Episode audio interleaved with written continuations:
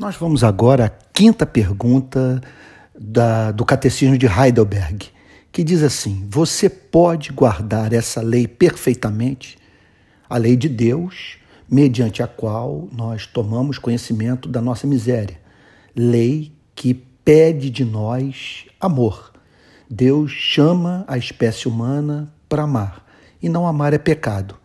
E, portanto, essa pergunta, você pode guardar essa lei perfeitamente?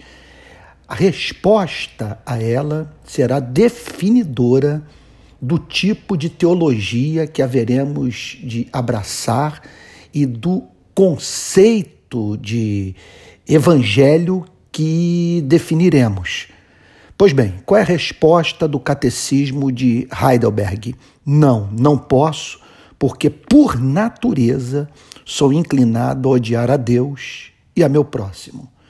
Portanto, a, o, o catecismo de Heidelberg parte de um ponto de vista é, calvinista inegociável para a fé reformada, que é o conceito de incapacidade total. Em razão do que somos por natureza, nós não conseguimos amar a Deus com todo o nosso ser, nem ao próximo com o amor que nós temos pela nossa própria vida. Por isso, a necessidade de um redentor. Uma passagem clássica sobre esse tema é a que se encontra no capítulo 3 da carta de Paulo aos Romanos, a partir do versículo 9. É, Permita-me, por favor, ler essa passagem central para a compreensão não apenas da fé reformada, acima de tudo, da resposta do Evangelho para o problema do pecado. Que se conclui: temos nós alguma vantagem? Não, de forma nenhuma. Pois já temos demonstrado que todos, tanto judeus como gregos, estão debaixo do pecado. Como está escrito. Olha, o que eu vou ler agora com base, é, repito, na, no capítulo 3 da carta de Paulo aos Romanos, é o que encontramos em qualquer livro de história geral. Olha o que, que ele diz. É a descrição da espécie humana. É a forma mediante a qual estados foram construídos, nações surgiram, reinos se expandiram. Não há justo Nenhum sequer. Não há quem entenda, não há quem busque a Deus. Todos se desviaram e juntamente se tornaram inúteis.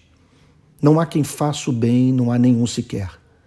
A garganta deles é sepulcro aberto. Com a língua enganam, veneno de víbora está nos seus lábios. A boca eles a têm cheia de maldição e amargura. Os seus pés são velozes para derramar sangue nos seus caminhos a destruição e miséria. Eles não conhecem o caminho da paz. Não há temor de Deus diante dos seus olhos.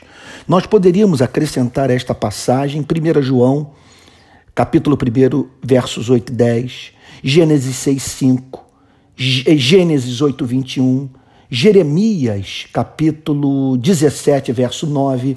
Há uma outra passagem de Romanos, capítulo 7, verso 23, que eu julgo que também que, que, que vale a pena é, ser lida é, na meditação de hoje, que diz assim, Romanos 7, 23, mas vejo nos meus membros outra lei, que guerreando contra a lei da minha mente me faz prisioneiro da lei do pecado que está nos meus membros.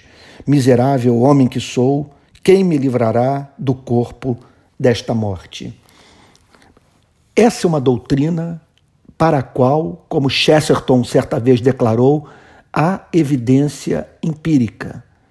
A história prova que nós somos pecadores.